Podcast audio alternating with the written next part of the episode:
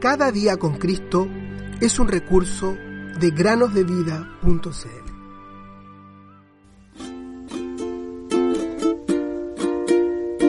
Vengan a mí todos los que están fatigados y cargados, y yo los haré descansar. Mateo 11, 28. Muy buenos días, queridos niños. Bienvenidos una vez más a meditar en el podcast Cada día con Cristo. Los cuchillos son utensilios mencionados a menudo en la Biblia, aunque no siempre de acero como los de hoy en día. Los cuchillos mencionados en la Biblia eran más bien de pedernal, al menos al principio.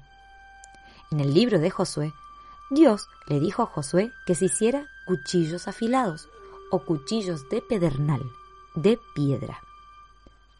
En Génesis 22 leemos que Abraham tomó un cuchillo, los cuales eran utilizados constantemente para sacrificar los animales como ofrenda. En Esdras capítulo 1 leemos que 29 cuchillos fueron devueltos a la tierra de Judá por aquellos que habían retornado de la cautividad. Todos estos cuchillos que mencionamos fueron utilizados para llevar a cabo los mandamientos o servicios prescritos a Dios, pero leemos de otro cuchillo, un cortaplumas, que fue utilizado para un muy mal propósito, un propósito para el que no estaba hecho. Y este fue cortar en trozos un rollo que contenía muchas palabras de Dios. Al impío rey Joacim no le gustó lo que se leía en él. Hoy en día hay muchos que son como este rey no les gusta oír las palabras de Dios, porque estas palabras les muestran lo que son, y hablan del justo juicio de Dios sobre las personas malvadas y sus malas obras.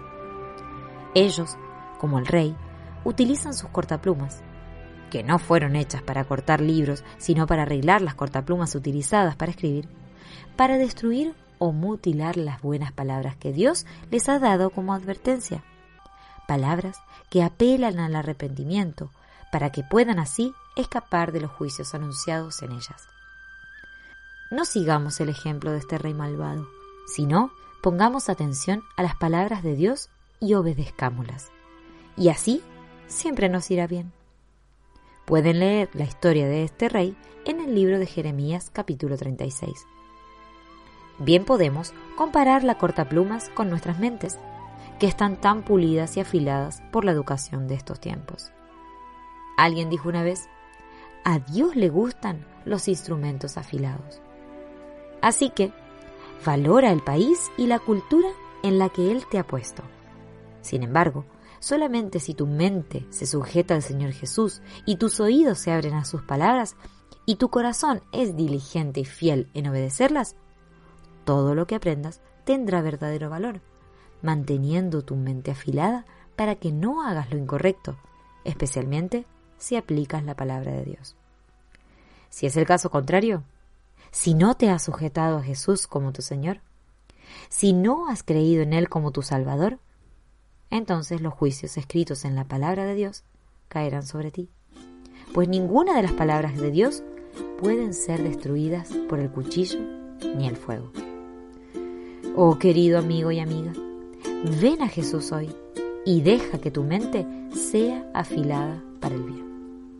He aquí Jesús a tu puerta está, a la puerta de tu corazón. No le dejes ir sin tu puerta abrir si deseas la salvación. Pues abre, abre, deja al Salvador entrar por siempre jamás feliz serás si dejares a Cristo entrar.